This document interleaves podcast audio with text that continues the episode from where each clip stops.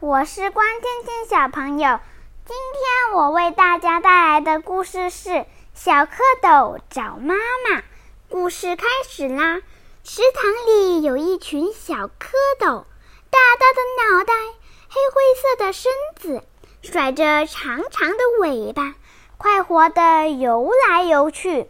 小蝌蚪游啊游，过了几天，长出了两条后腿。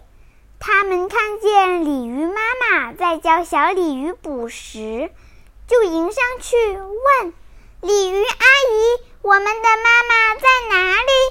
鲤鱼妈妈说：“你们的妈妈四条腿，宽嘴巴，你们到那边去找吧。”小蝌蚪游啊游，过了几天，长出了两条前腿。他们看见一只乌龟摆动着四条腿在水里游，连忙追上去，叫着：“妈妈，妈妈！”乌龟笑着说：“我不是你们的妈妈，你们的妈妈头顶上有两只大眼睛，披着绿衣裳，你们到那边去找吧。”小蝌蚪游啊游，过了几天。尾巴变短了，它们游到荷花旁边，看见荷叶上蹲着一只大青蛙，披着碧绿的衣裳，露着雪白的肚皮，鼓着一对大眼睛。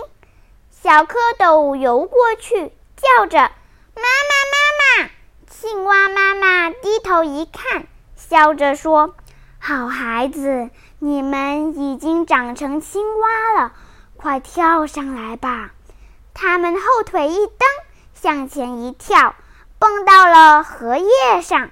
不知什么时候，小青蛙的尾巴已经不见了。他们跟着妈妈，天天去捉害虫。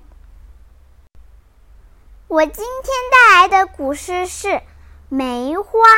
宋王安石，墙角数枝梅，凌寒独自开。